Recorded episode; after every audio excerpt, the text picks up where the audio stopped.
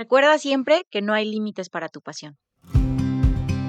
Bienvenidos a tu podcast Verdad Etérea, donde el fin es compartir conocimiento, lo aprendido, las experiencias nuestras y de los demás.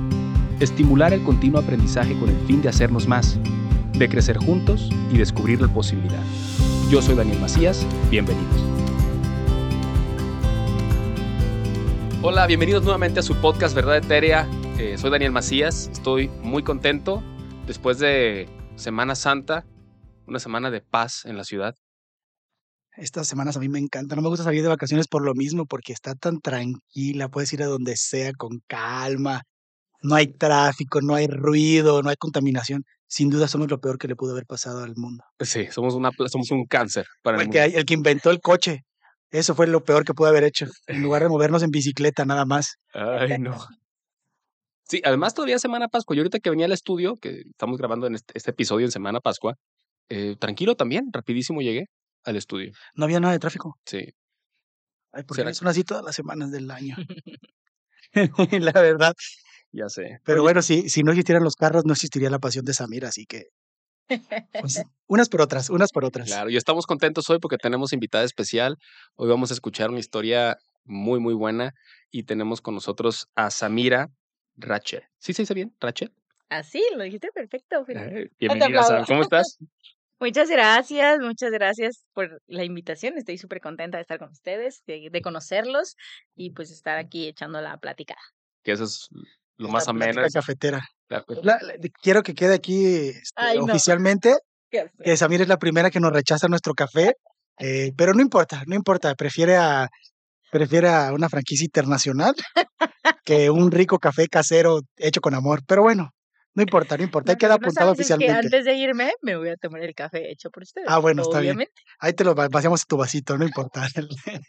La cosa es que no se pierda la intención. Sam, te voy a, te voy a presentar eh, y ya- me dices si estamos en lo cierto o no, porque sacamos la información de una investigación ardua que hicimos Agüero y yo toda la semana de, bueno, que, que, cómo Es que ya somos investigadores periodísticos. Sí. Por eso no se fueron de vacaciones. Por eso. su... Toda la semana, ya sabemos hasta dónde vives, Samir, imagínate. Híjole. Tengo Bueno. miedo. Entonces, bueno, de entrada, pues automovilista, ¿no? Automovilista, Piloto, bueno, sí, Piloto. piloto de es automovilismo, sí. Piloto de autos. Ajá, piloto. piloto de autos, eh, además, test driver, ¿no? De carros de, que te mandan a probar y todo esto, coach, ¿Coach de qué? exacto, Coach en la pista. ok, coach para otros pilotos, coachamos en, en, en la pista y fuera de la pista a los pilotos. perfecto, speaker, Conferencista también. conferen- eh, y es, a ver, ¿de dónde surge esta parte del, del conferencismo? Ah, estamos empezando, ¿no? El tema de las conferencias eh, nació hace más o menos ocho años. Empecé a platicar mi historia.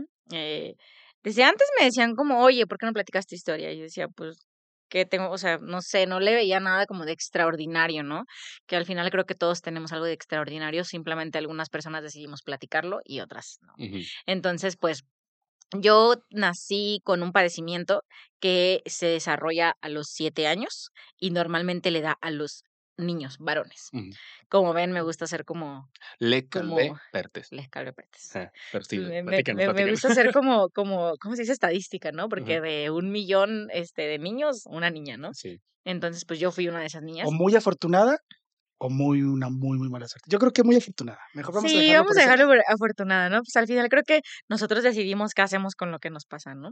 Entonces, pues yo he decidido platicarlo eh, y creo que mm, pues me di cuenta que podía inspirar a otras personas, este, pues mi historia que, que pues pudo, pues sí, la verdad fue muy difícil, pues tenía siete años cuando empecé toda esta parte de, de mis operaciones, eh, me, me diagnostican esto que se desarrolla más o menos a los siete años, Ujú.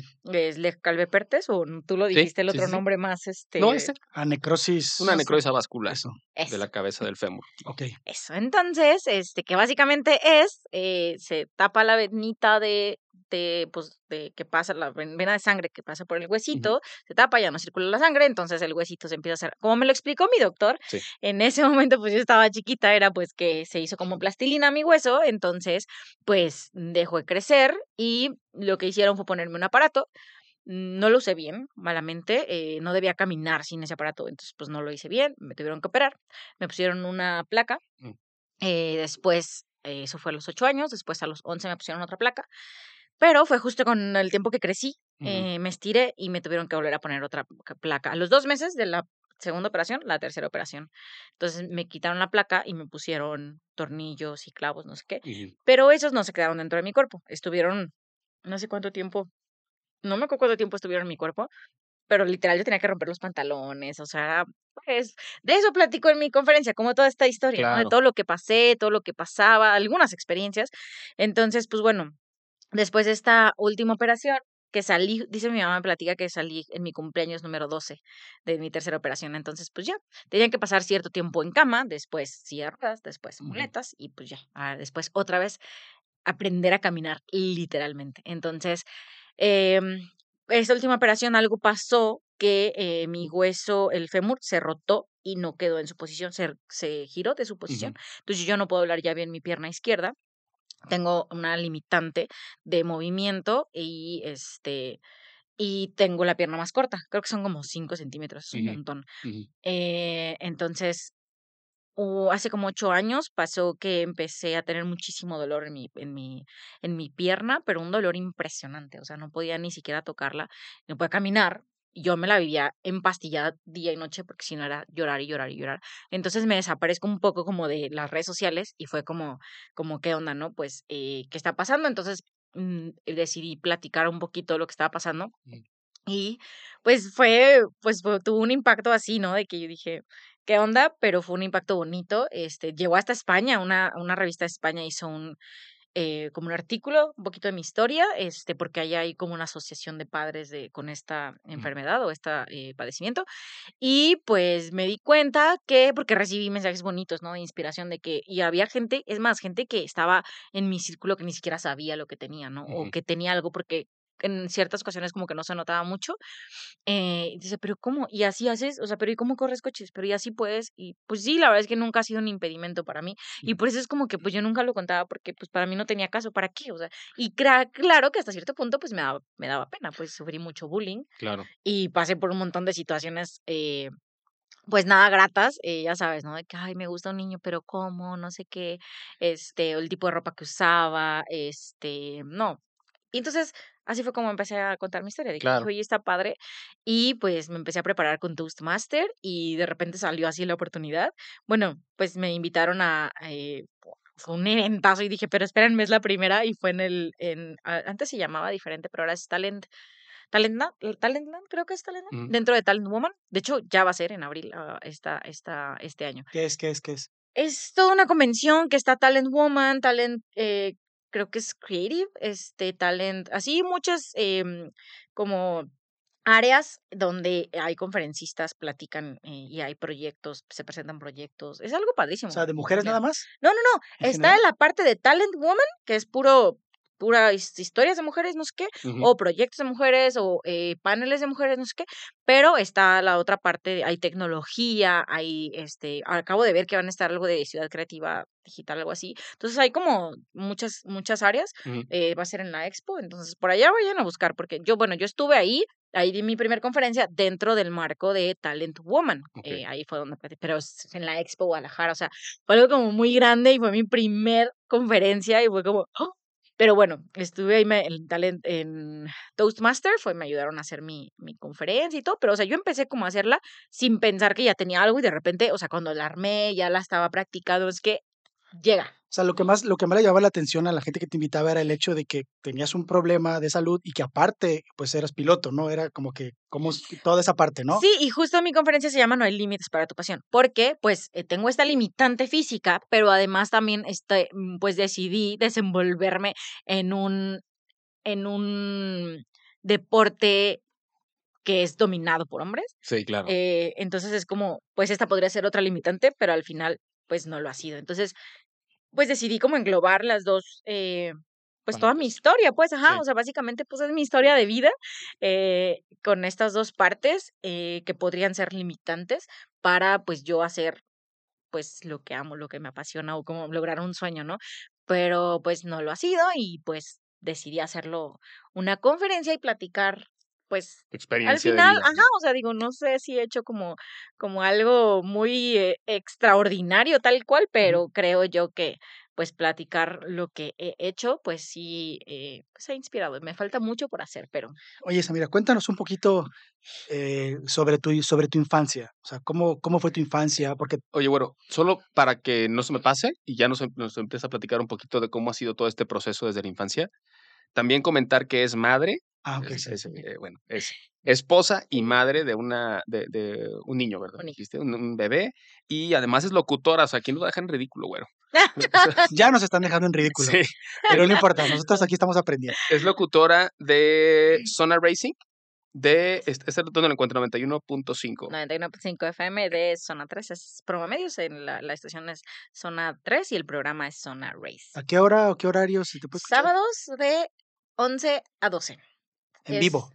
En ¿O vivo, es graba- pregrabado? no, es en vivo y este hablamos autos, autos y autos. y Puros más carros. Puro, pero puro automovilismo. Aquí la idea es enfocar, me encanta que la estación pues este está volteando a ver al deporte motor y Eso. bueno, pues que me hayan elegido como una para mujer? hacer la voz, ¿no? Y, Claro. y exactamente como para hacer la voz y estar platicando de Fórmula 1 de los campeonatos mexicanos, que la verdad es que la gente, ah, sí, Fórmula 1 y creen que es lo único que hay de automovilismo. Que solo existe Checo Pérez, que solo existe y que está padrísimo que tengamos a ¿E- Checo Pérez. ¿Existe otra cosa entonces aparte de, de Checo y la Fórmula 1? Te voy a dar de cab- bueno. Entonces, eh, la verdad es que Checo ha abierto la puerta mu- muchísimo, pues vi- volvió gracias a eso, este, y mucha gente lo está volteando a ver, las empresas y demás, y entonces eso yo se lo super aplaudo, aplaudo a Checo y lo que está haciendo, pero este, pues hay mucho más, es, de- están los, lo- las categorías que pues son regionales, que son a nivel nacional, los campeonatos, muchísimos pilotos, y Jalisco es cuna de pilotos de verdad, y pues bueno, ah, hay muchísimo que voltear a ver aparte de Fórmula 1 y otros campeonatos que también son nación, digo, internacionales. Claro. Es que, es que hay mucho villamelón en el, en el automovilismo, la verdad. Porque ah, yo voy a ver la Fórmula 1, pero no soy real amante del automovilismo, ¿sabes? Y, o sea, está cool, pero, o sea, como para que también conozcan más, no nada más como, o sea, está cool que empieces a hacerlo por eso, pero pues está padre que conozcas un poco más, ¿no? de hecho, hasta en la Fórmula 1 luego la gente desprecia los días anteriores, que hay otras carreras y otras fiesta. cosas. Dicen, a mí me da igual, ¿no? Yo solamente voy de una, de una a tres, que es la- son las prácticas. O van antes,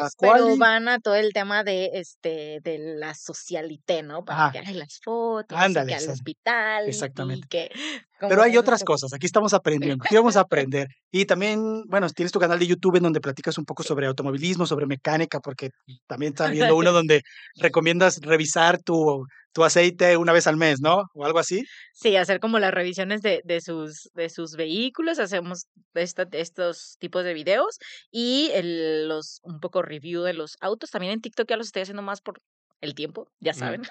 Pero este YouTube, TikTok, ahí pongo un poco los reviews de eh, lo que decías de que las marcas de autos me mandan autos y pues yo los pruebo, lo platico en mis redes sociales. En su momento estaba en Autoestéreo, el programa que también yo soy súper nueva en el radio, eso estoy súper aprendiendo. Entonces, eh, pues esto me ayuda también un montón a practicar. Entonces estaba en autoestéreo y ahí platicábamos de autos, los autos comerciales. Y ahora, pues, siendo ahora sí que la, la voz oficial del automovilismo en zona 3, pues ya estamos en zona racing. Entonces ya todo el tema de las pruebas de autos lo hago en mis redes sociales, eh, los videos que, que hago en YouTube y TikTok. Ahí les platico pues mi experiencia eh, pues manejando los, los autos tal cual. Pues. Perfecto. Fenomenal. Entonces, bueno, esta, eh, esta es la introducción de Sam. Y ahora sí, platícanos un poquito lo que nos quieras platicar, güero. Cuéntanos un poquito de tu infancia, de, de dónde nace esta pasión por ser piloto, si es, o sea, porque viene de tu familia, o sea, también me gustaría que te platiques un poco de eso, de tu papá, de tu abuelo, también eran pilotos. Bueno, tu, tu- tu papá vive, ¿no? ¿Tu abuelo todavía Sí, vive? mi abuelo bueno. ya no.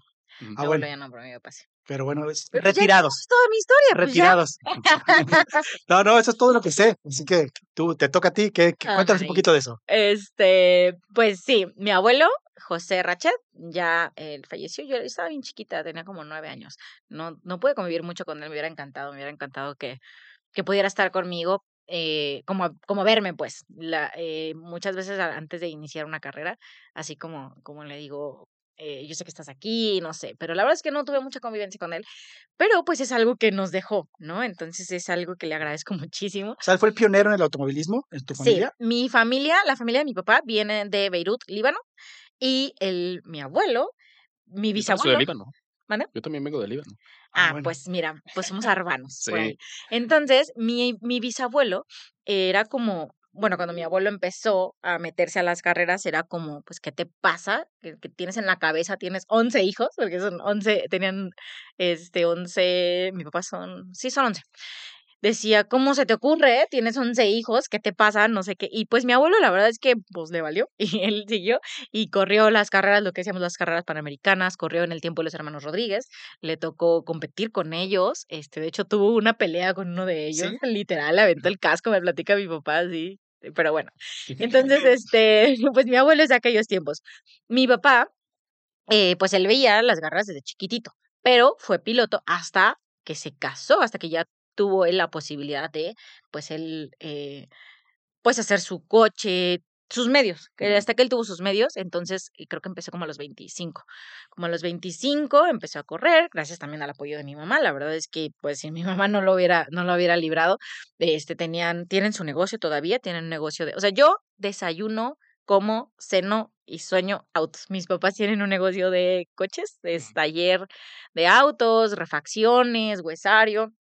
Entonces, pues, mi mamá se hacía cargo del negocio mientras mi papá se iba también a las carreras. O cuando, pues yo me acuerdo toda mi infancia, les digo que yo conozco toda la República Mexicana, pero solo las entradas a los autódromos, así, literal. Porque acompañamos a mi papá muchísimo a sus carreras. Entonces, pues ahí andábamos viajando por todo el país con él. Fui, mi papá fue campeón. eh, él empezó corriendo las categorías turismos, que lo que decían un poco que no sabía mucho de las de las categorías, hay muchísimas categorías, pero eh, aquí no estoy diciendo una categoría, sino un tipo de, de categoría, que son los turismos, que son como los autos que parecen de calle, pero pues están hechos para correr. pues. En el tiempo de mi papá, literalmente sí estaban así como de calle, Ujú. de hecho él dice que su primera carrera fue así, iban a la, a la pista, mi, mi mamá y él, y pues él le, di- le dijeron que corriera, pero no le dijo a mi mamá. Entonces llegaron con su coche, dice que lo apenas lo habían comprado. eh, se dedican a la marca Renault, era un, un auto Renault. Y llegaron y que le empezaron a abrir, porque aparte llegaron así súper a tiempo, porque se les había descompuesto en, en el periférico, se le- no sé qué les pasó, y lo arregló en friega mi papá. Y llegaron y que le abrieran, le llegaron y le estaban abriendo como el paso, ¿no? Y le abrieron las barcas para que metiera la pista y mi mamá así de que, ¿qué, qué está pasando, no? Ay, es que voy a correr. Y mi mamá, y pues ya se bajó y este sin asientos, nomás le quitaron los asientos y ya se metió a correr. Entonces en esos tiempos sí era mucho de los coches estándar, se le dice estándar que no tiene nada de, de, de este, que no le han metido equipo, pues. Y bueno, pues mi papá corrió mucho tiempo esas categorías y después empezó a correr los autos Fórmula B, que de ahí nace mi pasión por los autos Fórmula. Para mí es como mi, mi, pues lo que a mí me encanta son los autos Fórmula. ¿Cómo es Eh, un auto fórmula? Los autos Fórmula son los monoplaza donde va el piloto en medio como Fórmula 1. Esos son los autos monoplaza, los Fórmulas. Con diferentes eh, dimensiones, diferentes características, pero es mismo Eh, diseño, ¿no? Más o menos. Claro, sí, sí, sí, no, pues el Fórmula 1 es la máxima categoría del automovilismo. Tienen el mayor caballaje, tienen el mayor equipo, tienen la tecnología, que esa es la que transmiten a, a los autos de calle y sí, eso cuesta, pero El mayor dinero. Claro. exactamente, sí, ¿no? Entonces nosotros tenemos nuestros, nuestros Fórmula 1 en, en minis. Entonces, este, sí, hay un montón de categorías y espero ¿Qué- poder de- mencionar algunas. ¿Cuántos caballos trae más o menos ese carrito? El que yo estoy corriendo, Sí, el que Bueno, el hablas de Fórmula Fórmula 5, Ajá. eh, son 100 caballos, más o menos 100, 120 caballos. O sea, la verdad es que dicen, ay, es súper poquito, ¿no? Sí, de pero que ¿cuánto pues, pesa? Aparte con lo que pesa y lo que puedes curvear, o sea, puedes, puedes curvear a, a velocidades, o sea, puedes alcanzar tal vez 100, 120 kilómetros por hora, pero puedes curvear a esas velocidades. Ok. Claro que hay autos de calle que lo puedes hacer, pues, pero pues no es lo mismo. Y los autos Fórmula tienen lo, tienen las, eh, las, siempre son llantas como por fuera. eh, entonces esto es un tema, eh, te, te llantas muy fácil. O sea, en un auto Fórmula cometer un error pequeñito te puede costar la vida literalmente. Ujú. Este, pero bueno, también justo es eso. Son autos que están, pues que tienen todo el equipo y toda la seguridad para, pues porque son para eso. Son para correr y son para estar en la pista. Entonces, eh, pues bueno, ya se me olvidó que. No, ah, bueno, oye, mi Más papá. o menos de, de- o sea, Dani, No, no, una pregunta, o sea, me vino ahorita la, digo, este, todo esto, y a ti lo que más te apasiona, es el, el correr en monoplaza, ¿no? ¿Alguna vez has hecho algún otro tipo de, de Sí, he carrera? corrido en No otro tipo si, de categorías. claro, no Sí. sé, un rally o no sé qué otras. Digo, sé que hay muchas, pues, pero alguna otra que hayas dicho, voy a experimentar otra cosa para ver si realmente es lo que más me apasiona. Sí, eh, he corrido, he tenido la oportunidad de correr en la categoría de, eh, no la categoría, la carrera, perdón, las 24 horas de México. Las 24 horas de México literalmente son una carrera que se lleva a cabo durante 24 horas y somos varios pilotos. En, cuando yo corrí fuimos tres pilotos, corríamos dos horas y descansábamos cuatro. Dos horas, descansábamos cuatro. Y eso fue en un auto bueno, es medio trampa porque era un auto de turismo, traía carrocería de Clio Sport, pero era motor Honda, pero tenía ah, el interior, era como un monoplaza, porque el, íbamos en medio. Mm. Entonces se maneja como un monoplaza. Ah. Pero cuando yo empecé a correr ya, o sea, que empecé a correr tal cual, bueno, es que ya, ya me acordé, estaba hablando de mi infancia. Ujú. Ahorita me regreso ahí, pero a los 15, 16 años, eh, es que mi papá me dijo, cuando tú cumplas esta edad, 15, 16, te voy a regalar mi equipo. O Entonces, sea, tu pues equipo cuando... te refieres al carro, a, a- Carro, a- todo. a todas las personas que, que forman parte de ese equipo de...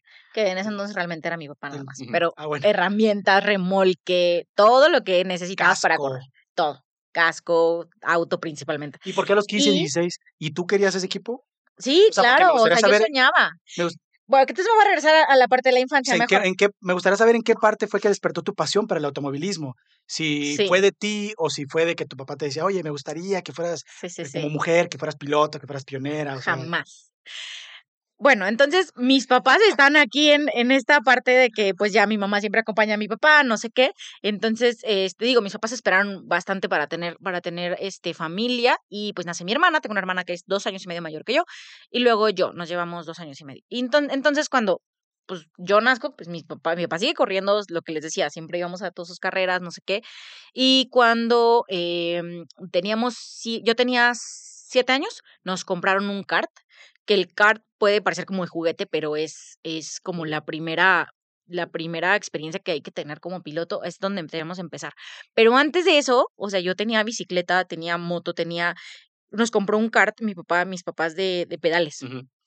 Entonces, mi, yo eso sí me acuerdo perfecto, de, te les platicaba que vivía en un, en un coto y entonces mi papá nos jalaba con, con la bici, le puso una soga y nos llevaba así en frega.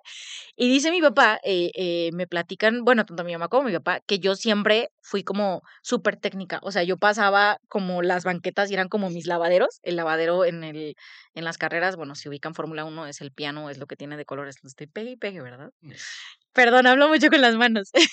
Entonces, este, yo pasaba de que hacía mi trazo, básicamente. Yo hacía la calle, la hacía pista. Dice mi papá que él siempre como pilló esa parte mía. Entonces, yo siempre fui súper extrema. entonces, tenía de que la moto y andaba en las motos. Tengo la mi generación de primos son puros hombres. Entonces, yo siempre andaba con ellos en la moto, este, en la bici, en la patineta, en todo.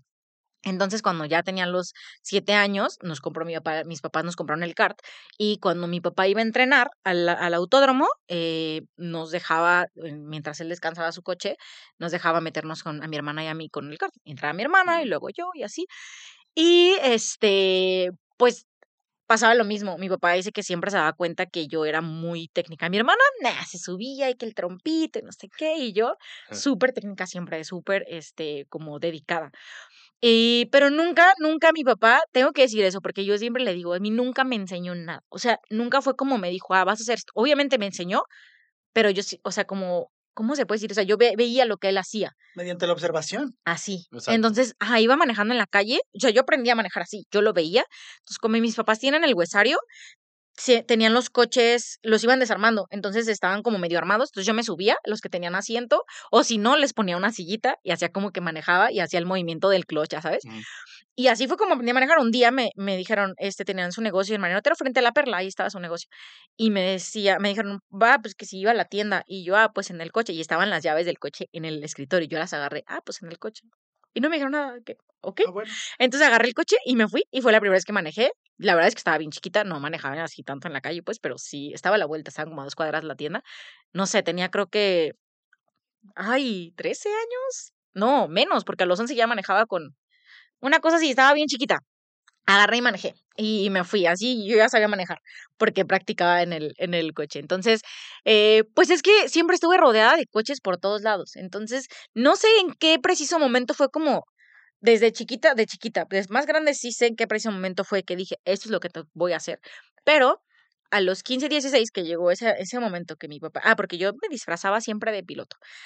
Mm, tengo por ahí una foto que se las tengo que enseñar. Este, hice un carrito, el coche de mi papá lo hice en una cartulina y yo disfrazada tenía mi, mi Nomex, tenía mi casco, a mis hermanas, bueno, tengo una hermana y una tía que es como mi hermana, entonces las tengo ahí desde de canes, ¿no?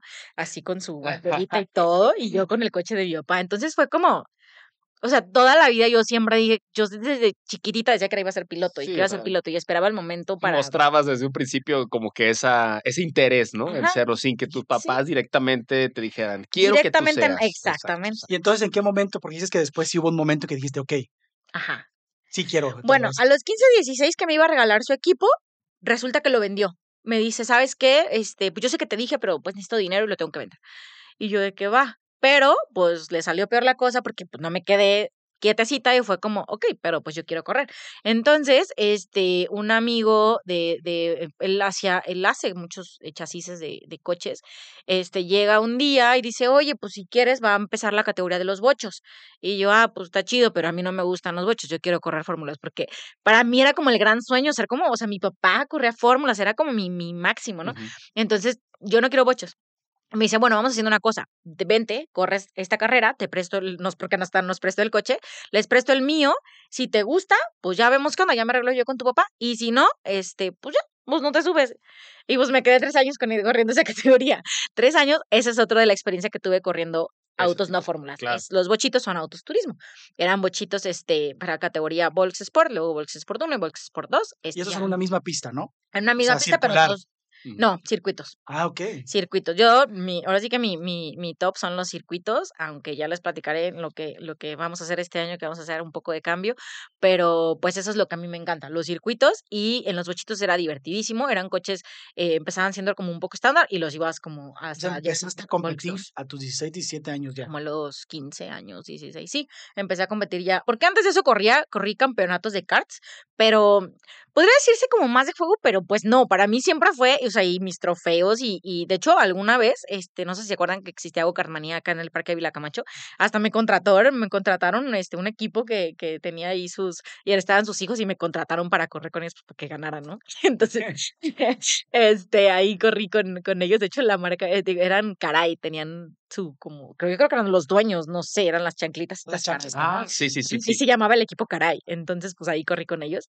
para, y pues gané muchos campeonatos ahí en los karts. Eh, pero profesionalmente karts, no, no, nunca me aventé un campeonato profesionalmente de karts. Hasta que, pues bueno, ya llegué a los, a los bochitos y empecé. Y el último campeonato, digo, el último año quedé en tercero el campeonato. Y de ahí decidí que me iba a dedicar a la universidad. Eh, había entrado a la universidad. ¿Qué estudiaste? ¿Sí, ¿Sí, estudiaste? ¿Terminaste? Sí, pero no terminé. Me quedé como un año en el ITESO, diseño integral. Este, me encanta, la verdad es una de las pasiones que tengo. Eh, yo quería enfocarlo. De hecho, hice un diplomado en diseño automotriz. Me encantaba y todo, pero me gusta mucho hacer muebles, o sea, como la carpintería, mm. soldar, carpintería. tengo ahí todas como mecánica, como mecánica de muebles, casi, casi ahí. me encantan. De hecho, mi casa actual, o sea, el 80% de los muebles son hechos por mí. Entonces, yo quería estudiarlo. Perdón que te interrumpa. Perdón, perdón. Eh, el estudiar algo realmente fue por una, nos comentas que te gusta, ¿no? Que te apasiona el diseño también. Pero los, lo, la decisión realmente la tomaste por alguna presión social sobre seguir un camino tradicional o fue realmente algo que te nació? Porque digo, desde que estás, desde, desde tu cuna, pues te disfrazas de automovilista, o sea, de piloto, y, y, y, llega un punto en el cual dices, voy a estudiar diseño. Entonces, ¿Qué, ¿Qué, pasó ahí? ¿Fue por una decisión que te nació del corazón o fue una situación de quiero algo tradicional? Porque al final me dices que no terminaste, ¿no? Sí, no terminé, pero justo no terminé porque me di cuenta, pues es que esto no es lo mío. Exacto. lo mío es, y ese es en el punto en que me, que como llegué. También hubo un tema ahí medio, tuve una relación horrible, horrible, horrible, horrible. Y también por eso. ¿Horrible a qué te refieres? ¿Tóxica? Sí, súper tóxica. O sea, que era una o sea, fue horrible. Fue una etapa de mi vida muy fea que tengo lagunas mentales, literal. Mm, Pero por eso fue primeramente que dejé de estudiar por estar en esa relación. Así que dices, O sea, Órale. por estar con tu novio dijiste, no, pues ya dejo de estudiar por estar con mi novio. ajá, Ok. así, o sea que aparte ya ni, o sea, ni novio era, o sea, estuvo muy enfermo.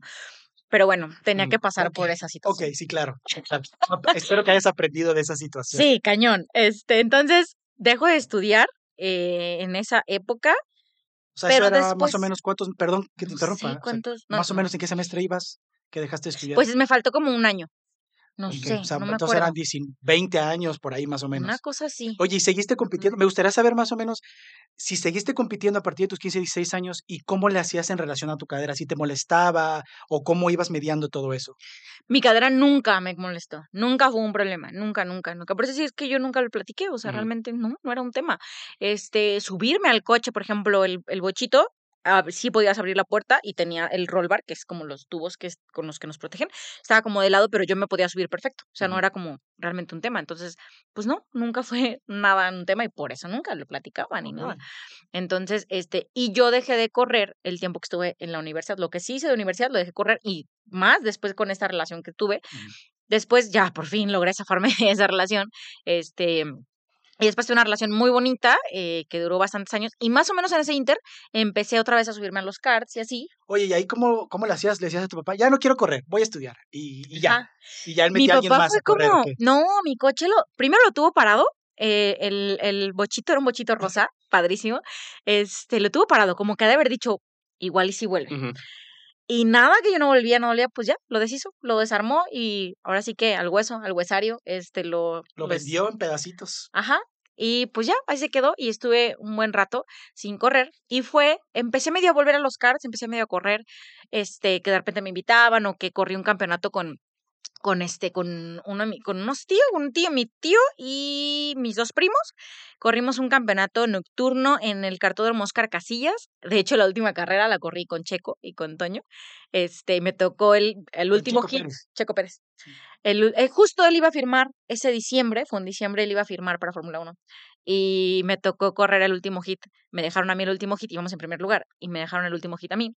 Y él le tocó correr el último hit. Entonces a él, a Checo le dejaron, ellos no estaban realmente compitiendo el equipo, pero fueron ese, ese día y pues corrieron. Y a Checo se lo dejaron súper, súper atrás. Y yo en primero, yo ya les había sacado un chorro a todos. Y él medio me empezó a alcanzar, me empezó a alcanzar. Y llegó un punto donde Ah, no me pudo alcanzar. contra él. Sí, sí, sí. Ah, yo pensé que estaban como en tu mismo equipo algo No, no, no, competimos. Él estaba en otro equipo y le dejaron el coche porque son, son hits. Ujú. Entonces, eh, yo arranqué en el donde me habían dejado, que, que yo creo que me lo habían dejado en primero y a él se lo habían dejado, no sé, en último, no sé. Entonces empezamos eh, la carrera y él empezó a remontar. Yo ya les había sacado mucho de, de- de ventaja y me empezó a alcanzar, pero hubo un punto donde ya no, ya íbamos iguales. Entonces, ya cuando terminó la carrera, pues platicando me dice, no manches, es que ya no te puede alcanzar, no sé qué. Al final me ganó porque en la última vuelta, Ah, sí a te dos ganó entonces, curvas, Checo. a dos curvas se trompea un cuate y queda el kart este cruzado, pero yo iba pegadita y lo alcancé a tocar la llanta Mm. Y ahí y te- fue como Checo me pasó, digo, al final quedé en, se- en segundo, creo. Pero si no, no me hubiera pasado. Y es lo que me platicamos al final en ese, en ese, ese día. En la noche estaba su papá, estaba Toño y todo. Y me decía Checo que pues no me puede alcanzar eso. Si no hubiera sido por eso, pues sí le hubiera ganado. Entonces, estuvo Uf, padrísimo. Qué Pero experiencia, ¿no? Padricísimo. Pues sí. yo competí con este tipo que ahorita está ahí en segundo lugar en la Fórmula 1, ¿no? Imagínate, ¿no? Sí, pues, y de chiquitos, digo, pues somos más, bueno, Toño, su hermano, es, y yo somos de la edad, ya sé. Y Checo es más chico que yo, pero pues ahí nos topamos. Aparte, su papá y mi papá, pues sí tenían como mucha, eh, tenían mucha amistad cuando más chavos que corrían juntos también. ¿El papá de Checo también compitió? Sí, Ah, ok. también corría en el tiempo mi papá, mis tíos eran muy buenos amigos todos. Ahí la bolita eran la, la bolita, ¿no? Entonces, pero bueno, así fue esa experiencia muy padre. Y después ya empez- empezó la categoría Fórmula 1800, fue cuando la crearon y le... ¿Más o menos qué edad? Es que yo para más o menos tener una idea, no porque son muchas cosas que has vivido, pero más o menos, aprox, ¿cuántos años no tenías? sé. Fue, fue después de este proceso de la universidad. Sí. No Ok. sé, unos Ay, no sé. 20. Bueno, después de la 25. uni, veintitantos, Sí, pues. whatever. Entonces, este. Pero ya tenías experiencia compitiendo, ya. Sí, ya había tenido un poco de experiencia, no en fórmulas, no había podido correr. Los fórmulas solamente había entrenado el coche de mi papá Ujú. y me dejaba entrenar su coche, en su coche cuando tenía que asentar el motor. Asentar el motor es cuando haces un motor nuevo y le tienes que dar vueltas para que este pues el motor vaya pues asentándose básicamente. Entonces Oye, y cuando empezabas a competir, ¿se te vino algún sueño a la cabeza? O sea, de que ah, me gustaría ser, no sé, tal objetivo como mujer en, de No, piloto. ¿eh? Y es que en ese entonces yo no tenía ese punto de como mujer en este deporte. Para mí era lo más normal del mundo. O sea, yo jamás como, o sea, no, no, no, nunca vi un movimiento como el que pues puedo estar, ah, puedo ser parte ahora, ¿no? Jamás. Para mí era lo más normal. Yo cuando competía también en los bochitos, por ejemplo, casi todos éramos hijos de pilotos, entonces Eran eran, todos hombres. Sí, todos hombres. Sí, o sea, no, no, no, no le, no, le, no se te venía a la mente así, mira, puro hombre y yo. No, interesante. extraño. No, te lo juro. Entonces, cuando llego a, a- le dicen a mi papá, oye, vamos, salió esta, hacemos esta nueva categoría. Este, un amigo de él, este, que hacía los chasis, este, el que fue su ingeniero en el tiempo que él fue campeón. Ah, que vamos, pues ya saben, en el medio. Va a estar nueva esta categoría y nos invitaron al autódromo. Vamos al autódromo, que es el que está en el Apex. Ahora se llama antes Hermanos Gallo y Mariano Otero. Y fuimos, eh, fuimos en sábado. En las carreras siempre es actividad viernes, sábado y domingo. Sábados son entrenamientos y calificación. La calificación es la que dicta de en qué lugar vas a Claro. ¿no? Estilo Fórmula Entonces, 1. Ajá, eso es tal cual. melón, Ajá, eso es tal cual. como yo. Entonces llegamos y estábamos viendo ahí todo el show, todos los carros, muy padres, la nueva categoría, eh, que los hicieron un poco más rápidos y un poco diferentes las carrocerías. Ah, muy padre. Entonces llegamos al pit, que el pit es donde están como el garage, ¿no? Entonces lleg- llegamos al pit del que fue su ingeniero y le dice, oye, mm, no, no va a venir el, mi piloto, el de este coche, pues que se suba a Samira. Y papá, no, hombre, estás loco, ¿cómo crees? Mira, nunca se ha subido estos coches, no está hecho el coche. Normalmente los coches se hacen para el piloto, Para la a persona. la medida O sea, ya esos eran monoplazas, ¿no? monoplazas. Esos eran monopla- monoplazas. Y yo así de, no manches, sí, sí me subo. No es que mi papá, no, ¿cómo crees? Tampoco me costó muchísimo este convencerlo, pero fue así de que, este, pues bueno, entonces es un autódromo que estaba bastante cerca. Yo vivía en la zona de Plaza Guadalupe, por, ahí, estábamos muy cerca. Entonces nos lanzamos por mi equipo, por el Nomex, el casco, y llegamos para la calificación. No alcancé a entrenar.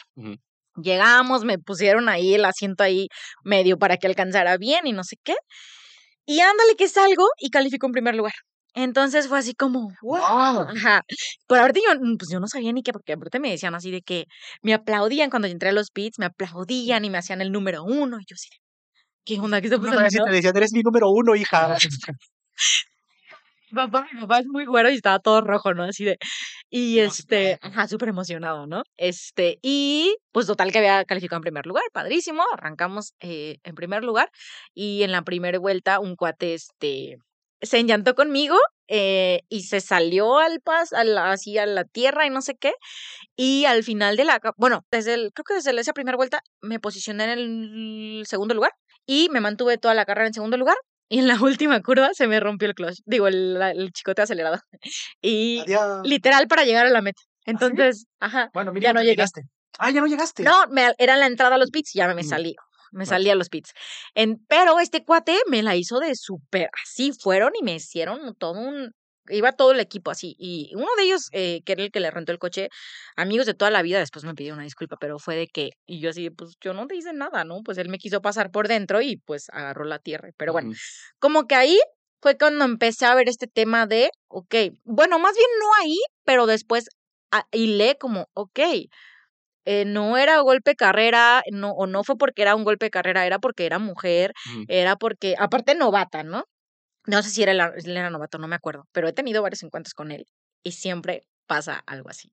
Siempre. siempre o te choca o algo. La, la última que me acuerdo se fue a la, se fue a la curva en el, en el trióvalo de Cajitila, no sé si han ido ahí, ahí es un óvalo, ahí sí es un óvalo, y en la primer curva, o sea, me traía de que me quería pasar y nomás no podía, y en, y en una se fue, solito. Pero bueno, esa es otra historia. Y entonces Uf, empecé a correr. Competencia entre pilotos. Sí. eh. Sí. Ahí empecé, eh, mi papá me dice, oye, ¿cómo ves si armamos un coche otra vez. Ujú. Este, y pues nos metemos a correr. Justo a Ahí donde ya vieron el potencial, dijeron, mira, está interesante este Ajá. asunto. ¿Por qué no hacemos un, un nuevo equipo y nos dedicamos a esto? Exacto. No sé, fíjate, yo no creo que mi papá haya visto como ese potencial, simplemente a él le apasiona tanto que él lo que quería estar como era estar ahí, pero obviamente pues ve que su hija es buena. Tiene potencial para ganar las carreras. Exactamente. Entonces, ah, pero no les dije la parte donde cuando mi papá vendió todo, que me iba a regalar el equipo, mi mamá después me platicó que realmente no era, no fue así. Él me dijo que necesitaba dinero y que lo tenía que vender, pero realmente era porque sí le dio miedo. Claro, Sí le dio miedo que su hija se metiera por supuesto. con puros hombres, ¿no? Sí. Pero nunca me lo dijo a mí y yo siempre les digo, eh, yo se lo agradezco muchísimo. Porque quién sabe, igual y me la creía, o a lo mejor me daba miedo, o a lo mejor pues me daba cuenta de eso. Ujú. Ah, entonces no, o sea, no creo, pero Sí, porque ser. en ese tiempo a lo mejor en tu mente no, no te limitabas o no te sentías menos o no, no veías la diferencia. Simplemente decías, yo voy a competir y, y- y porque a mí me gusta, ¿no? Y lo voy a hacer porque es mi pasión. No era, ah, es que estoy contra puros hombres y Ajá, no sé cómo me van a ver o, o si van a discriminar o si me van a chocar o si me van a hacer la, pues, la mala jugada con tal de pues, joderme la vida nada más porque soy mujer, ¿no? Exactamente. Claro. Entonces ahí armamos el coche. Todo un año nos aventamos armando el coche. Mi papá lo armó todo. Yo le ayudaba. Este, Raúl, y Raúl. Que cumpleaños este es- mes. Saludos Sí, y felicidades adelantadas. Sí, mi papá que es lo máximo y mi mamá sin ellos, pf, no, no, no, de verdad, todo lo han dado por porque pues yo esté ahí, lo logré mi sueño. Ahora le ha tocado a mi esposo que se, se superpuso la camiseta y pues ahí es quien me apoya junto con mis papás. Y pues bueno, Oye, Sam, eh, para no, para no, que no se me olvide, ¿tu mamá qué postura ha tenido en relación a que, que su familia corra auto? O sea, ¿ella le da miedo o lo, lo- uy, no, es mi mayor fan. ¿Sí? Es mi porrista número uno. Qué la bueno, verdad es que ella también era bien extrema. Me da gusto, me da gusto, qué bueno. De- ¿Cuántos años llevas ya este, compitiendo como piloto Pues entonces? tengo 36. Empecé a Desde los- 7 ya profesional. ¿A los 15 profesional? ¿16? Pues voy a decir desde que estaba en el nacional y yo creo que empecé a competir en el nacional, uy, hace, uy, no sé, 12 años, una cosa así. Ay, no sé. Oye, y entonces en, es- perdí el tiempo. en- entonces en este proceso en lo que tú competías y te lo empezabas a creer tú también, ¿no? Ahí tuviste entonces algún sueño o simplemente dijimos, puedo disfrutar esto. O ahí fue donde empezó a Cuando despertarse llegué al algo. nacional, cuando empecé a correr en el campeonato nacional, fue como, como, wow, ¿qué estoy haciendo? O sea, esto es lo que yo quiero hacer. Esto es lo mío, que estoy haciendo en otro lado, este, esto es lo que tengo que hacer y esto es lo que quiero hacer para como my way of living, ¿no? Este es- esto es lo que, lo que quiero vivir literalmente, ¿no? Y, y sí fue como pensar en, en, en pues llegar a, a otras categorías. Ahí fue cuando sí empecé como a ver más allá y fue cuando me di cuenta, cuando llegué al campeonato nacional donde había 100 pilotos, no sé, y yo era la única, porque cuando llegué al nacional yo era la única La única mujer. la única mujer, la única mujer que había en, y yo competía en la categoría de este, los fórmulas. Eh, después, ahora ya hay vari- muchas más mujeres. Qué bueno, no bueno. muchas, pero, Pero sí algunas. hay cuatro. No sé, ¿no? Ujú. En este campeonato.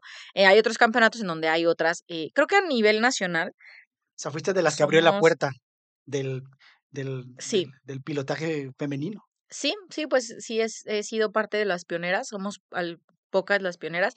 Y ahorita ya creo que hice un grupo, de hecho, de WhatsApp con. Lo, ya no mencionamos lo de Power Ladies, pero bueno, Ah, hice el movimiento de Power Ahorita lo, Ladies. ahorita lo, lo- eh, como por ahí me nació como, a ver, o sea, somos pocas mujeres, ¿por qué no nos echamos porras, nos exacto. ayudamos, nos, oigan, simplemente en redes sociales, no sé, ¿no? Entonces hice un grupo de WhatsApp con todas las pilotos que, que hay, tal vez faltan por ahí algunas, pero sí somos como unas 20 en el grupo, desde las niñas chiquitas, porque hay unas niñas chiquitas que ya empiezan en los karts que amo Qué ver a las niñas y que cada vez haya más.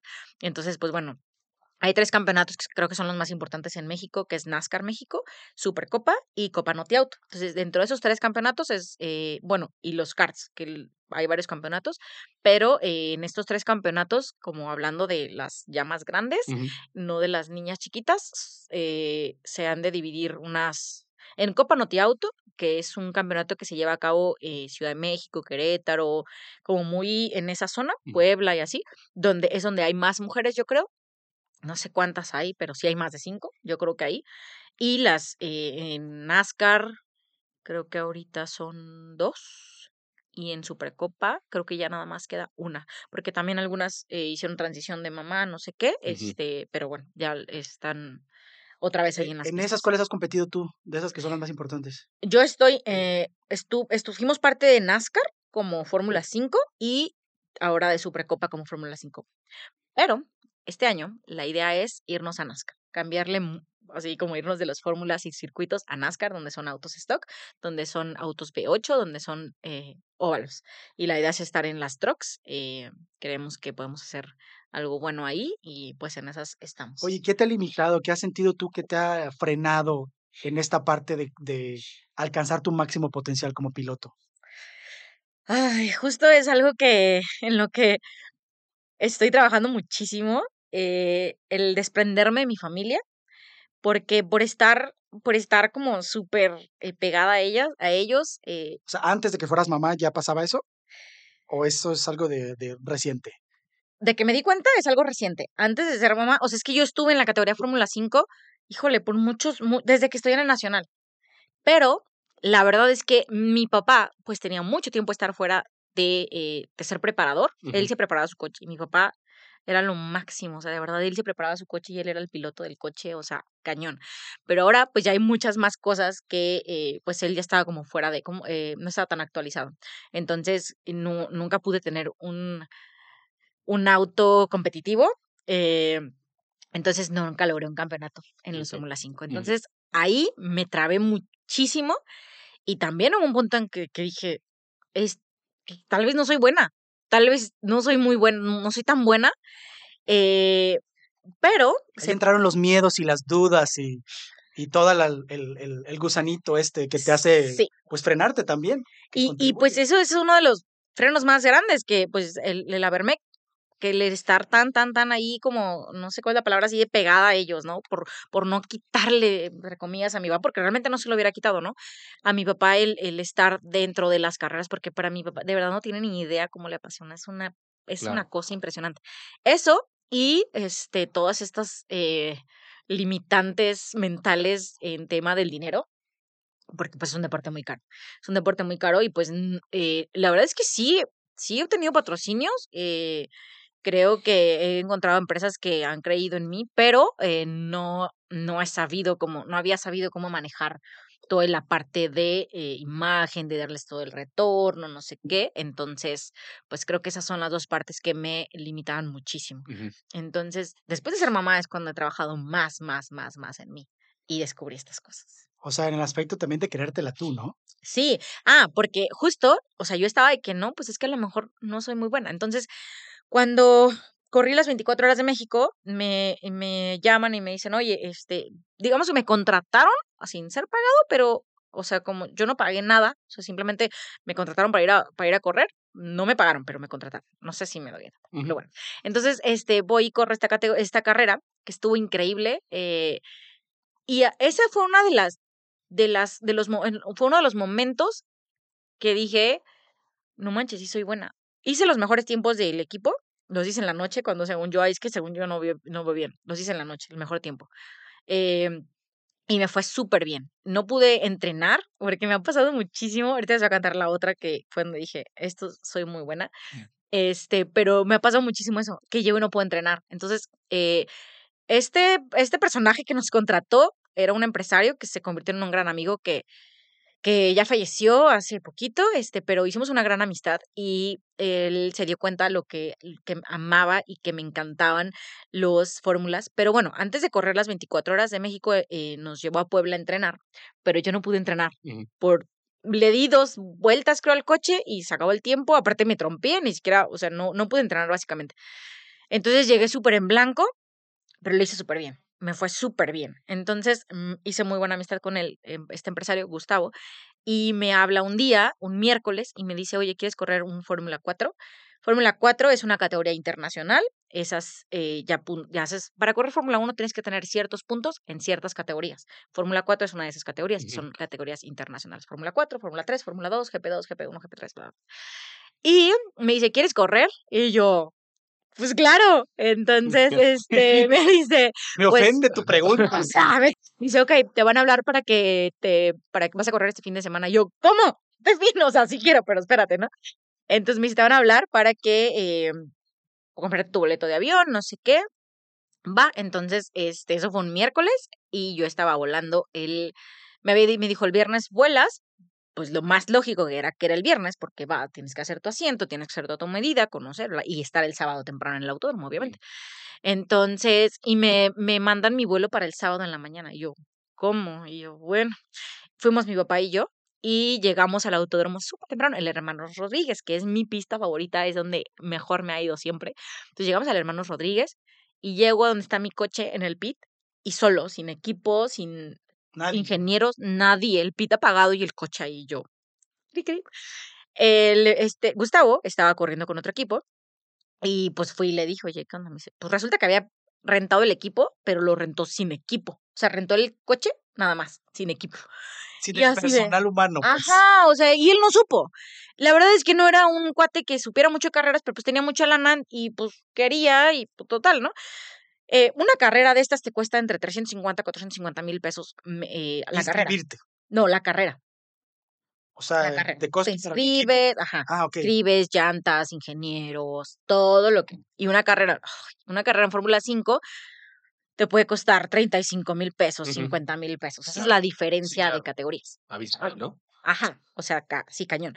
Ahora imagínate lo que te cuesta. Fórmula 1. Ajá, ¿no? Entonces, pues bueno, eh, total que estuve yo viendo las carreras de ese día porque ya le llamaron al, al, dueño del equipo y pues oye, es que mis, todos mis ingenieros pues no están listos porque pues total que llegaron como a las 5 de la tarde y y ese, ese día, en esa categoría, sí corren en sábado, hacen ciertas carreras en sábado y entrenan. Entonces pasaron, o sea, yo me acuerdo que dije cuatro oportunidades de haber estado en la pista y no me pude subir el sábado. Entonces llegan, en el Inter de que llegaron, eh, los, los promotores del campeonato eh, me mandaron a alguien para que los pedales los pusieran a mi nivel.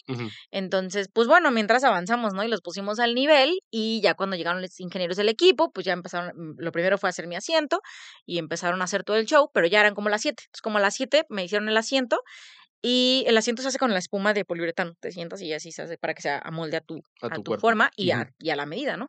Entonces, eh, me dicen, ya, vete al hotel, mañana te vemos acá a las nueve, y yo a las nueve, pues es como muy tarde para, para o sea, normalmente llegas a las siete de la mañana, ¿no? A las nueve, sí, estoy bien a las nueve, no sé qué.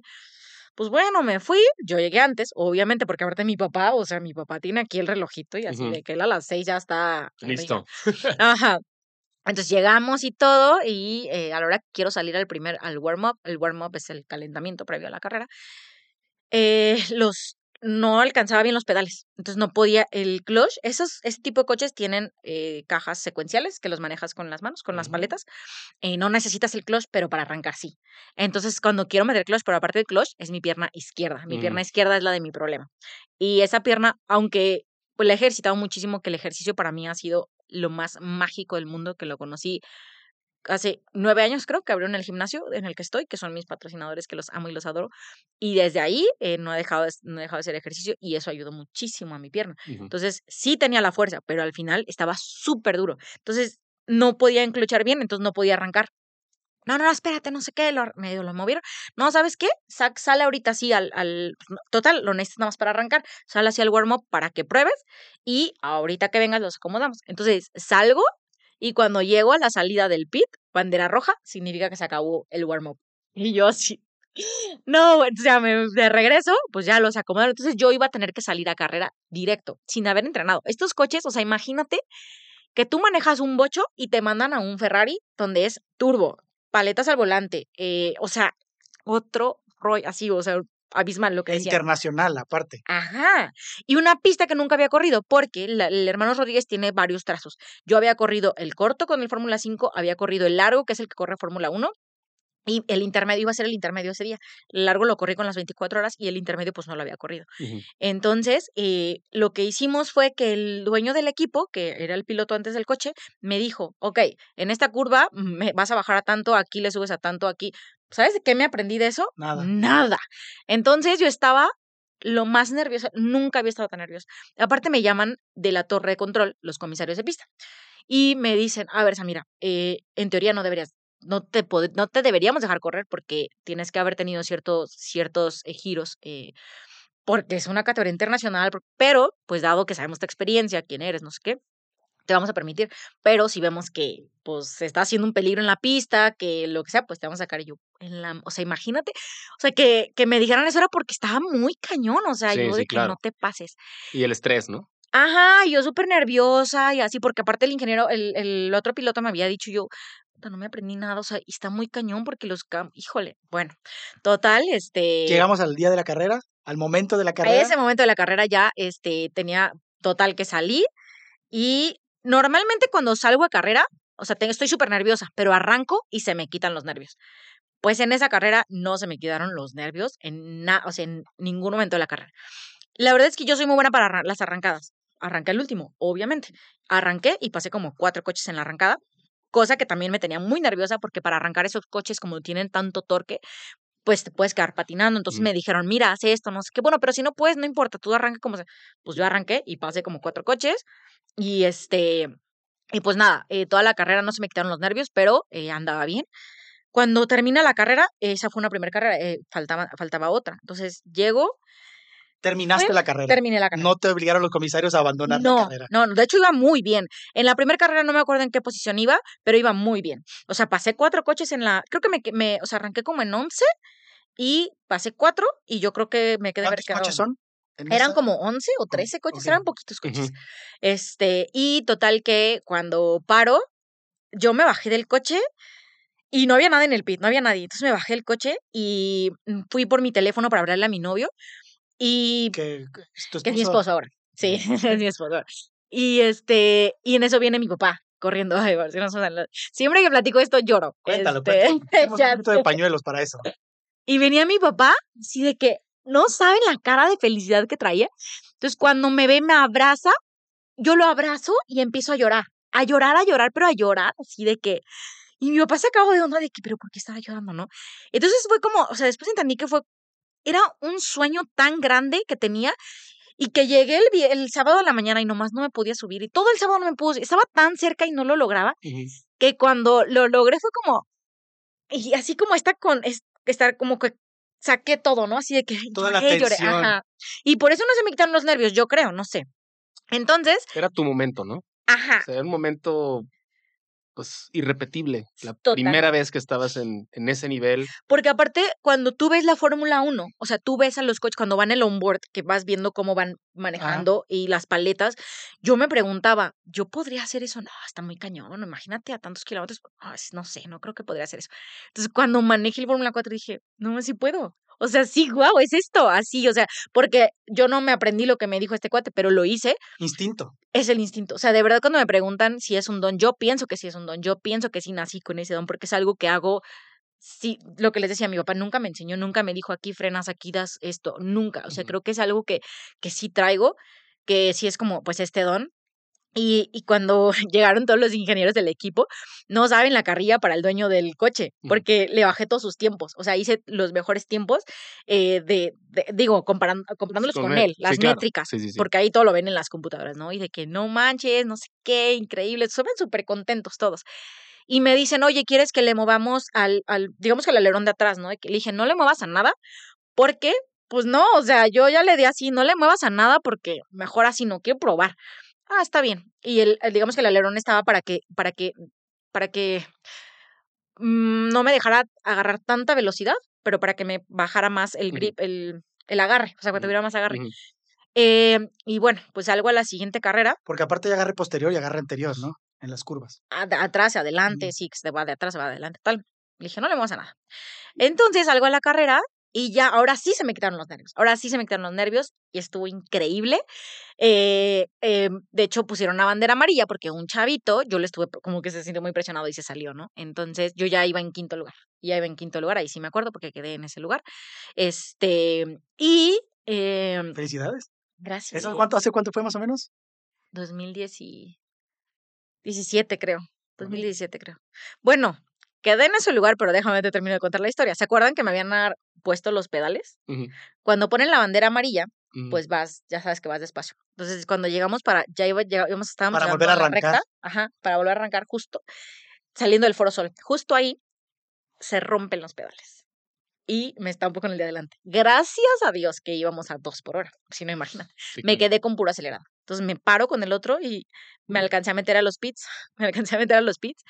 Y el equipo estaba enoja, ¿por qué, ¿por qué me metía? Y yo así de que pues, me quedé, tuve que parar el coche, este, y llegué con el abuelito y ya les dije, ay, ¿cómo es posible? Estaban enojadísimos. Y mi papá, no, pues ya, métete. Y no, no, no, no, ahorita los arreglamos, dicen. Entonces medio los arreglaron y aunque sea vas a salir a terminar, o sea, a dar las, las vueltas que queden. Ujú. Y ya me los acomodaron y pues sí, salí. Creo que di nada más una vuelta más. Pero para mí fue como que anduve en quinto lugar cuando me decían que probablemente me iban a tener que sacar porque no entrené, porque no hice nada. no sé. Exacto. Y este, pues así fue la historia de esa carrera. Y al final me dijeron, o sea, mira, tenemos que decirte que sí le movimos al, al, pues, al alerón trasero, lo bajamos, no sé qué. eh, entonces, a mí siempre me gustaba que me dejaran el coche un poquito suelto de la cola. Porque es- entonces creo que fue parte de. Y yo así de, sí le movimos y todavía mejoré mis tiempos, no sé qué. Entonces, creo que ese ha sido el momento más clave donde dije, no manches, sí la armo. O sea, neta, soy muy buena para esto. ¿Y qué pasó entonces del 2017 al 2023? Ahí Pues se te estaba abriendo la puerta ya para que hicieras cosas pues bastante importantes en el automovilismo. Eso, eso lo debía haber visto yo en ese momento, pero no lo vi. Y yo seguía tan, tan, tan en, en, en, encasillada en la familia, tan, tan, eh, pues sí, la verdad es que, pues, deshacernos o quitarnos estos chips que, que nos fueron implantados por nuestras familias, este, incluso desde los ancestros, ¿no? Este, pues me ha costado un chorro de trabajo, eh, he hecho mucho trabajo espiritual y creo que lo- eso es- ese ha sido mi mayor coco, el poderme emancipar, ¿cuál es emancipar, no? Bueno, Pues separarme, desapegarme de la familia, muchísimo. Entonces, eh, pues ese ha sido como mi mayor coco Sí, y Y te refieres porque cuando, cuando compites hay que viajar mucho, ¿no? O sea, no estás en casa, no estás en la ciudad, no estás cerca de tu familia, estás cerca de tu familia que te acompaña, ¿no? A lo mejor de tu papá, exacto. pero más allá de eso, pues no estás cerca. ¿Qué tipo de entrenamiento tienes que tener aparte de la conducción? ¿Tienes que tener tipo de entrenamiento de gimnasio? Muchísimo. De, ¿Cómo qué más o menos cuéntanos así de forma resumida? Básicamente es eh, lo que te, pues es- somos atletas, básicamente. Tienes que hacer muchísimo cardio, porque pues es como si estuvieras literalmente corriendo. O sea, Oye, que hasta cuello entrenan mucho, ¿no? muchísimo el cuello. Yo tengo este, este músculo de aquí que, que lo tengo desarrollado, que creo que ya hay muchas mujeres que también lo trabajan, pero antes era muy como que de vato, ¿no? O por ejemplo, cuando estaba en la primaria, me acuerdo que estaba en la primaria y típico que estás con las niñas, con las amigas peinándote y yo pues con mi conejo en, en los brazos con conejo y ¿por qué tienes conejo, no? Pues porque corro Agarra el coches. volante. Pero era como, pero pues eso qué tiene que ver, pues o sea, o sea, mucha gente hasta la fecha piensan que no es un deporte, Mm. no tienen ni idea de lo que se requiere, entonces se me hace padrísimo que, que mm, ya pregunten mucho eso, ¿no? Porque claro. necesitas mucha fuerza, mucha fuerza en las manos, los dedos, Reflejos. esa parte. ah, Yo, eh, la parte de la meditación para mí es como súper importante porque es, tienes que estar en el momento, en el aquí y en el ahora, porque si no te puede costar la carrera, la vida, te puede costar este, accidentes, demás. Entonces, es estar así, o sea, yo siempre les digo, soy una con mi, con mi coche, siempre somos como la canción, uno mismo, wow, wow, así. Oye, y aparte que hay una centésima, ahí sí es donde una centésima hace una diferencia enorme, ¿no? A lo mejor en la vida diaria no lo notas tanto, pero ahí sí hay una diferencia magistral, Ahora, ¿no? Imagínate lo que Ya un segundo es muchísimo. O sea, Ajá. un segundo ya de repente ves que lleva un segundo, dos segundos, tres segundos y dices, no, man, ya va Ya ¿no? Ajá, O sea, difícilmente lo voy a alcanzar. Oye, y me gustaría que me contaras un poquito, entonces, ¿cuál crees que ha sido tu mayor error y cuál crees que ha sido tu mayor acierto en relación al automovilismo en tu carrera de piloto? Ay, Dios mío. Ya ve por qué da calor aquí.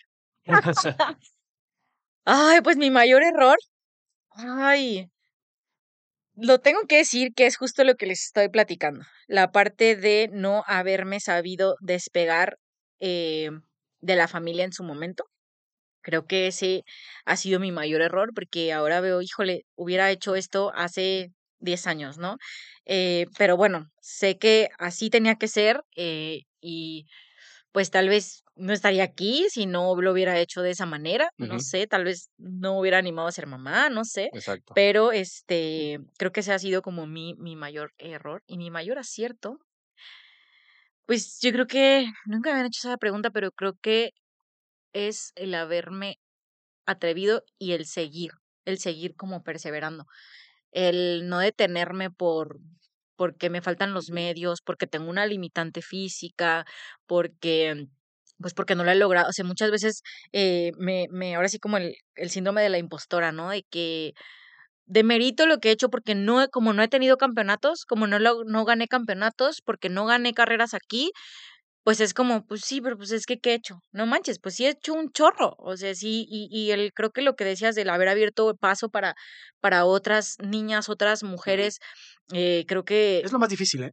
creo que eso está, es revolucionario, creo. Claro. Entonces, eh, pues yo creo que ese ha sido como mi mayor acierto y el contar mi historia para, para inspirar a otras y a otros, no nada más a, porque la verdad es que me, me, me recibo muchos mensajes de chavitos que eh, quieren mi ayuda para introducirse al deporte y eso está padrísimo, poder ayudar a otros a lograr esto que tú tanto amas y, y pues, pues en donde tú ya recorriste un camino, ¿no?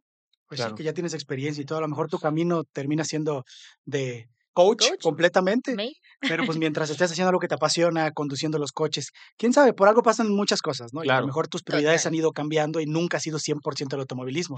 A lo mejor si hubiera sido 100% te accidentabas. Digo, no, nunca sabe, ¿no? Es donde no, no, no conoces el, no conoces el porqué de muchas cosas, ¿no? Y de las dudas que a veces tenemos. Lo importante es que lo estás trabajando, que te estás dando Exacto. cuenta y que estás sacando todas esas cosas que a lo mejor te pueden limitar para hacer otras cosas que tú quisieras en tu vida en, en, en este momento. Me gustaría que me contaras un poquito en qué momento fue tu experiencia que tuviste en Discovery Channel, en los, en los, en los mexicánicos, con lo del... Ajá. ¿Y qué, cómo es eso? Cuéntanos un poquito. Mi hermano era bien fan de ese programa, lo veía así. Yo iba a su cuarto y a las tres viendo mexicánicos, mexicánicos, mexicánicos. con Martín Vaca. Estuvo divertidísimo, es de las experiencias más padres que he tenido. Eh, en ese tiempo, mi patrocinador, que era el Trióbalo de Cajititlán, eh, mm, pues me dijeron, oye, vamos a, a ir con Martín Vaca, te van a pintar tu coche, no sé qué. Tengo que confesar que yo no conocía el programa, yo no sabía del programa. Y yo, ¿y qué es eso? Entonces me dijo, pues vete a verlo. Entonces me puse ahí medio a ver, ¿no? Y yo, pues órale. Entonces, pues ya, hicimos, este, mm, nos reunimos, me explicaron y eh, ahí sale mi primo como jefe de equipo. Eh, es mi primo, no es mi hermano, por favor, que quede súper anotado. Porque siempre, ay, tu hermano fue el malo de la película, le tocó ser el malo. Ah, Eh, pero o sea, todo está, Discovery pidió que no fuera mi papá, exactamente. Sí, está un está todo poquito show. amañado, ¿no? Porque sí, tu, tu primo ahí sale como el mamoncísimo, ¿eh? Sí es mamón, pero no tanto. Pero no así. Saludos. Soy mi primo Héctor. Este, él fue un gran piloto. eh, fue gran piloto y, y nos, nos, este, pues la llevamos bien. Entonces, eh, nos dijeron que, que Ese fue del, del monoplaza con el que competiste o con el que competías en Fórmula En 5. Fórmula Ese no fue de Fórmula 4, ¿no? No, no, el Fórmula 4 no era mío, lo rentaron, el, rentaron, o sea, el ok. Fórmula 5, ajá, y es el que, el que pintó Martín. Entonces, pues ya me dijeron, oye, vamos a hacer este programa, no sé qué, este, y ya, pues, eh, es- fueron bastantes meses de grabación, ¿eh? Y pues estuvo muy divertido, eh, sí eran muchas cosas así como, como planeadas. eh, la, lo que no fue planeado fue cuando recibí mi coche. Lloré, así, de verdad les quedó hermoso quedó padrísimo. padrísimo. Yo hice el diseño y ya, yo se los di, no sé qué, y les quedó padrísimo. Las grabaciones estaban divertidas. eh, me sentía como en, en el set de Hollywood, no sé, estuvo muy divertido. Claro. Y ese programa rompió récord de audiencia en Estados Unidos y lo mantuvo por creo que dos años. Pero tuvo mucho éxito y lo siguen repitiendo muchísimo, muchísimo. De repente me empiezan a llegar follows o mensajes y digo, ya están pasando. Oye, ¿qué tal es el Martín? programa. ¿Es buena onda el señor Sí, es un tipazo. ¿Sí? Y está muy chistoso porque cuando yo veía sus programas dije, ay, está súper, sú- súper, eh, como sobreactuado el señor, ¿no? No, así es en la vida real. Mm. Así es y es un tipazo. eh, Y se ve que eh, le quedó buena los relación. coches, la sí, mecánica. le. Oye, ¿y eso de que casi des- desviela el coche fue real o eso fue Ah. montado? Fue montado. Pero sí, medio aflojaron ahí algo y sí dejaron flojo ahí alguno mo- algo del carburador. Sí, porque le, le hizo algo para que traiga más aire, ¿no? Algo así. Eso, no saben cómo sigue siendo un chiste en el- la categoría.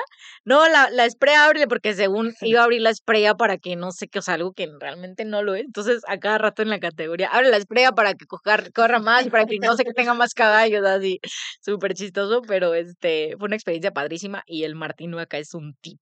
Es es súper chistoso y... y Oye, está ¿cobran caro ahí? padrísimo.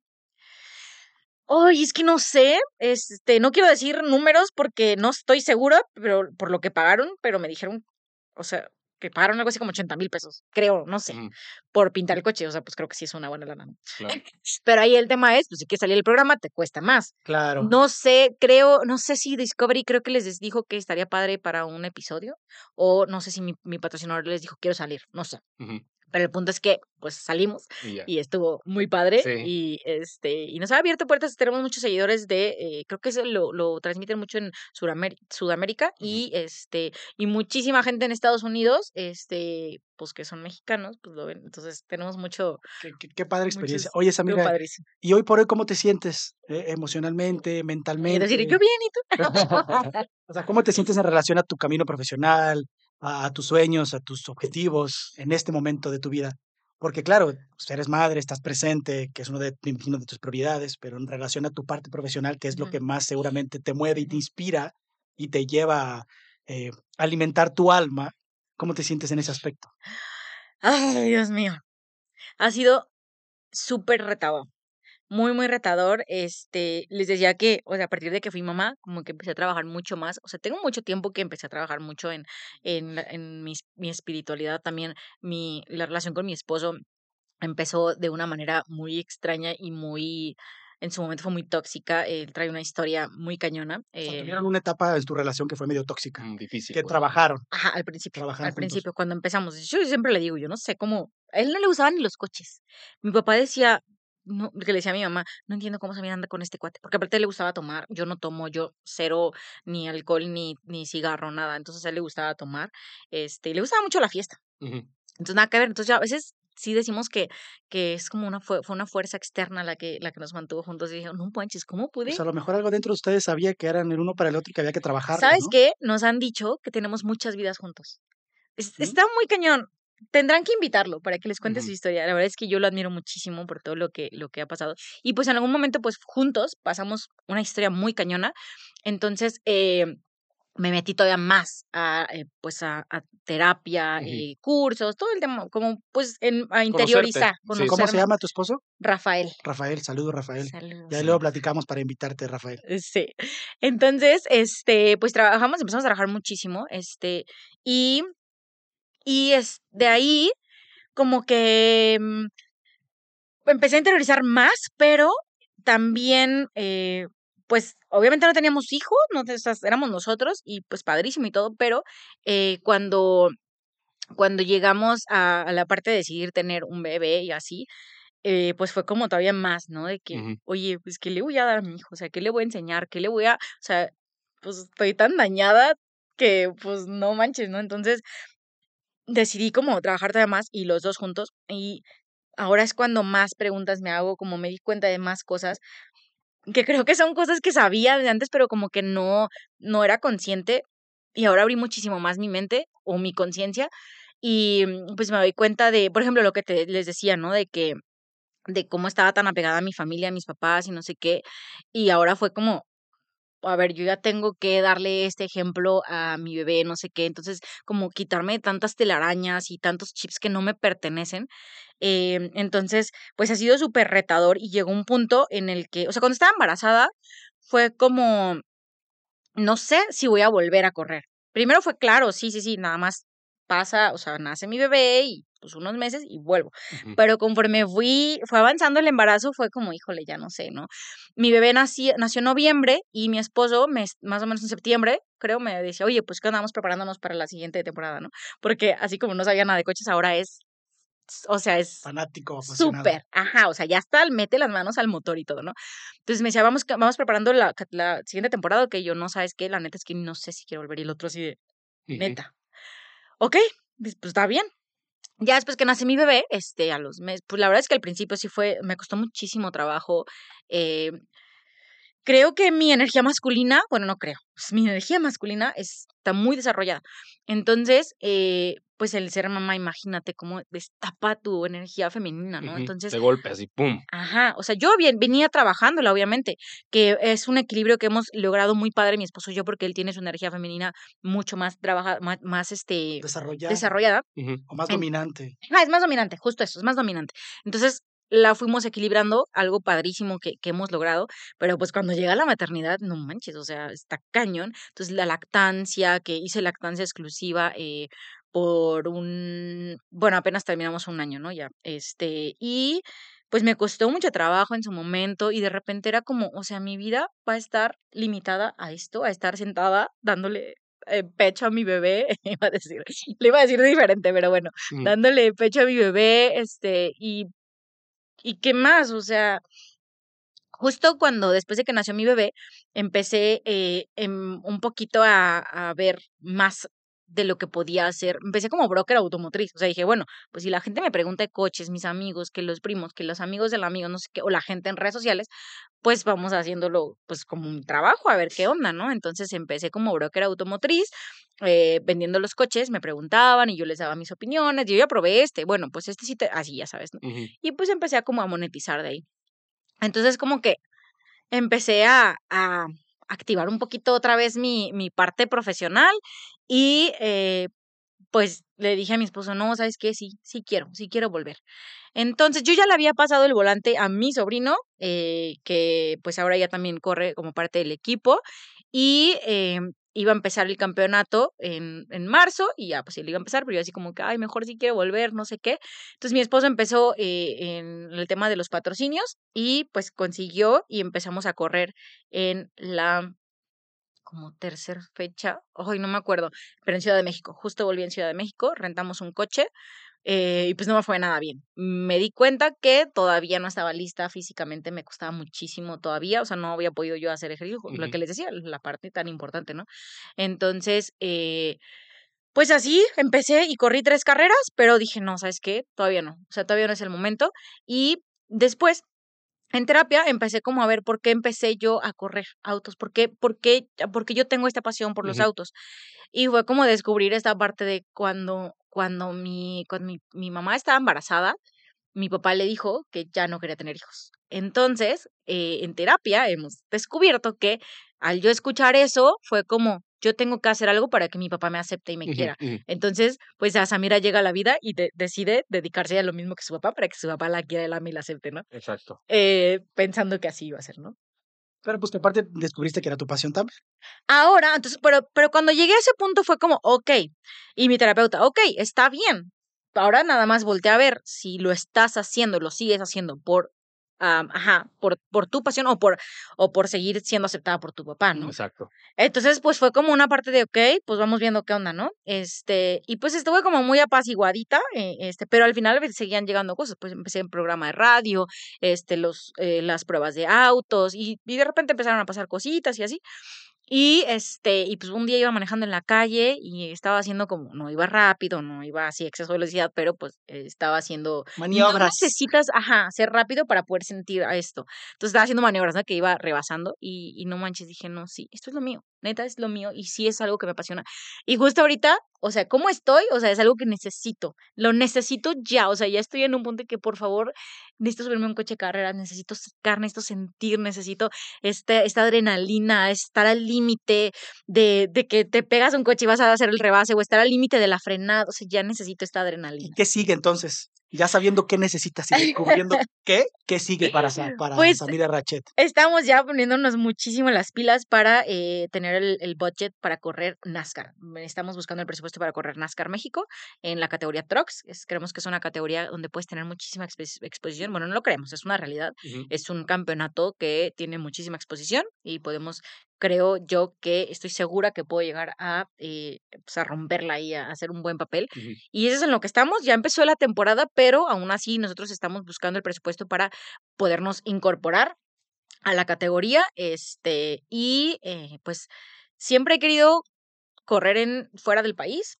Porque en México tengo muy pocas oportunidades en fórmulas. Fórmulas nada más Fórmula 5 y Fórmula 4, que Ujú. pues son súper, este, el- como lo que decíamos, ¿no? La- las, las distancias en presupuestos y todo. Entonces, eh, la, nos gustaría irnos a, a tal vez a otro país a correr una autofórmula. Pero ahorita, lo que es ahorita, estamos trabajando muy cañón en podernos subir a correr en trucks. Súper. Oye, Sam, se nos acaba el tiempo. Ya sé. Yo, yo no he hablado mucho porque realmente em, me, me encanta escuchar tu pasión por, por, por esto, porque a pesar de las, de las dificultades que has presentado, em, tanto personales y las situaciones y circunstancias de la vida que se han ido presentando, como esto que nos contabas de Fórmula 4, que es increíble. Al final de cuentas, tú hubieras podido decir, ¿sabes qué? No he manejado el carro, no está en las condiciones que yo me hubiera gustado, no siento el backup de todo el equipo, pero ahí voy y me, meto la rifo. me la rifo a esas velocidades, ¿sabes? Em, me gustaría enfocarnos un poquitito más en tu esencia como persona y me gustaría saber em, con qué valores quieres educar a tu bebé, o sea, qué son los valores que le quieres transmitir como, como persona, como mamá ahí. Y bueno, ahorita te hago las demás, tengo varias.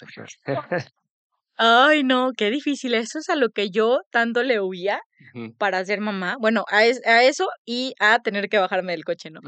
Eh, por eso como que lo, lo, lo postergué tanto, pero la verdad es que a mí me gustaría que mi bebé fuera un ser libre, que, que sepa que, que puede hacer lo que quiera. eh, ahora sí que, em, pues, tratarle de, de mostrar eso, más que pues enseñárselo, no sé, mostrarle eso, que pues él puede ser lo que quiera hacer, este, mm, que sea una, un hombre empático, eh, en quitar todos estos temas de, de los géneros, ¿no? Los Ujú, colores y que si puedes jugar a esto, que si no puedes jugar al otro, este, estas cosas y pues creo que la empatía lo, lo puede llevar a, pues, a todo lo demás, este, al ser empático y, poder entender tal vez situaciones de otros o verlo desde sus zapatos. Eh, pues creo que eso, y aparte él es un niño así, es súper, o sea, él quiere abra- abrazar a todo mundo, así ve a los niños y los quiere abrazar, este, ve a un, tengo una sobrinita de cuatro meses y si llora, él va así a abrazarla de que, así, ¿no? Entonces, y me gustaría como que, pues, eh, que, como seguir su, o sea, sí, eh, veo que esa es su esencia, como ayudarlo a que, que, que siga con esa esencia, o sea, que no tiene que cambiar nada de él. Claro, Em, pues me no encanta, sé, me encanta eso. creo que es... Em, Sam, ¿qué te preocupa de, del mundo o de la humanidad hoy día? Ay, Dios mío. Pues creo que un poquito como esa parte de, de que les decía de que sea empático, porque creo que falta mucho eso en la humanidad. Tener empatía eh, por, por lo, o sea, pues por las situaciones y por otras personas. Em, no me gusta ver noticias, tengo mucho tiempo que dejé de ver noticias, incluso a mí me gustaba muchísimo como las series de CSI y todo eso. Sí. Dejé de verlas porque pues no manches, ¿para qué le metes más estrés a tu cuerpo, no? Ujú. Entonces, creo que esa es la... ¿No? Sí, definitivo. eh, Tú prende la tele y 90% de Pues es lo que información. vende. Ajá. Y, y por ejemplo, de repente hasta, o sea, Facebook, ¿no? Estos grupos de mujeres y que los desaparecidos. Ujú. Eso me da pavor. Claro. Me da pavor el tema de los desaparecidos. Mucho pavor. Y yo creo que eso es a lo que más temor le, le tengo. Y algo en lo que tengo que trabajar muchísimo es mi ansiedad, porque me da pavor que eh, le pueda pasar algo a mis seres queridos. ¿no? De repente mi esposo se va, no sé, a la esquina a la tienda y se tardó un poquito más y es como, ¿qué onda? ¿Dónde estás? Entonces es como, tengo que trabajarlo, pero Claro. ese es como mi, mi mayor temor eh, eh, de, del mundo actual. Si te fueras hoy, ¿te fueras feliz? Sí, cumplí el sueño más grande que, que tengo que ser mamá. Y no sabía que era mi sueño más grande, que no les había dicho esa parte, pero yo no sabía que era mi sueño más grande y resulta que fue el, el sueño más grande y lo cumplí, entonces sí, me iría. Si le pudieras decir algo a Sam de hace, bueno, de cuando tenías 15, 16 años, ¿qué le dirías? Le diría que, eh, que se anime a, a, a buscar su independencia y a hacer su vida y, y que siga por el camino que, que de la parte de su, de, de su pasión, que eso es, eso es lo tuyo, Sam, le diría, eso es lo tuyo, Sam, síguele y nada más busca independencia. Un mensaje que tengas para las mujeres, adolescentes, eh, para quien sea, que tú crees que vale la pena compartirles. Mm, pues algo que siempre les digo en mi conferencia, que es parte del título, es que encuentren su pasión, mm, porque muchas veces, o sea, vemos personas, creo, yo me siento muy afortunada de haber encontrado mi pasión desde sé que nací, pero hay personas que les cuesta mucho y pues les diría que busquen, que experimenten una y otra cosa hasta que encuentren algo que les apasione y pues que vayan, que hagan, que se atrevan y que se animen a, a, a seguir esa pasión. Increíble. ¿La Bueno, otra? em, no, creo que, creo que muy bien, Sam. Muchísimas gracias por estar con nosotros. Tu experiencia me conmueve y, y creo que a muchísimas personas, como ya lo has hecho en conferencias, pues aquí queda grabado para cuando cada quien quiera escuchar tu historia. Con una persona, con que una se vaya inspirada con eso. Yo, yo soy de la misma idea. Em, Sam, ¿cómo te encuentran en redes?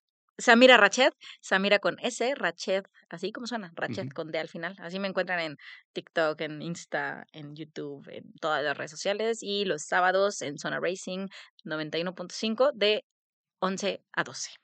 Perfecto. Perfecto. Samira, muchas gracias por estar con nosotros. No, Muchas gracias a Eh, ustedes. gracias por tomarte el tiempo de venir compartirnos un poquito de tu historia, que sin duda es inspiradora y espero de corazón eh, pues que te animes, que te lo creas y que realmente hagas las cosas y te des cuenta que puedes llegar más lejos de lo que esperabas.